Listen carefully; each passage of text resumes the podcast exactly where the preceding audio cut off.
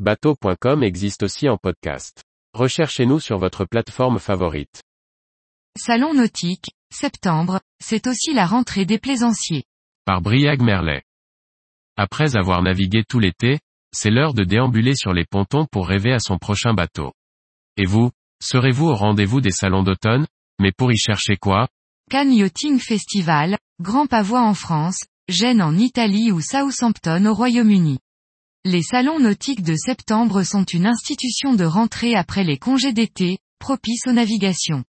La crise sanitaire les a malmenés depuis 2020, entre annulation et édition à jauge limitée, alors même s'ils sont toujours perfectibles, ne boudons pas notre plaisir de nous retrouver physiquement, libres de tout masque et autres contraintes, pour voir en vrai ces bateaux qui nous font rêver et discuter avec les gens qui les construisent et les conçoivent. Pour préparer ces visites, nous vous avons préparé quelques infos sur les nouveautés annoncées, à voile ou à moteur, en attendant de vous présenter les pépites dénichées au hasard des déambulations. Au-delà du plaisir de se retrouver, les salons seront aussi l'occasion de voir comment la filière aborde le défi environnemental.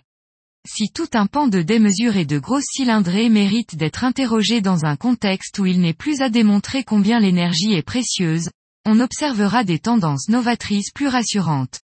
Sans répondre à tous les problèmes, le développement du bateau électrique semble être bien lancé et nous ne manquerons pas de creuser le thème. Nouveaux matériaux et nouveaux modes de navigation seront immanquablement au menu. Si les salons nautiques veulent durer, la plaisance va sûrement devoir devenir plus durable.